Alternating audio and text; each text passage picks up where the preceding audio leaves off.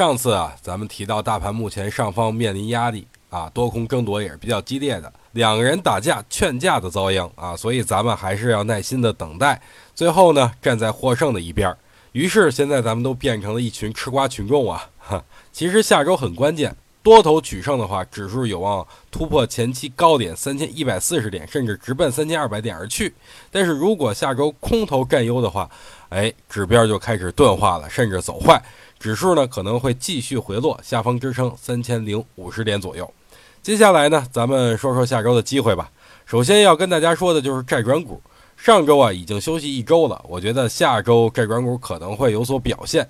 其次呢就是军工股啊，下周可能会有所表现，主要就是因为近期啊国际形势并不是很好，老美子又来挑衅了。再加上呢，习近平强调要加快形成军民深度融合啊，所以我觉得军工在下周可能会有所表现。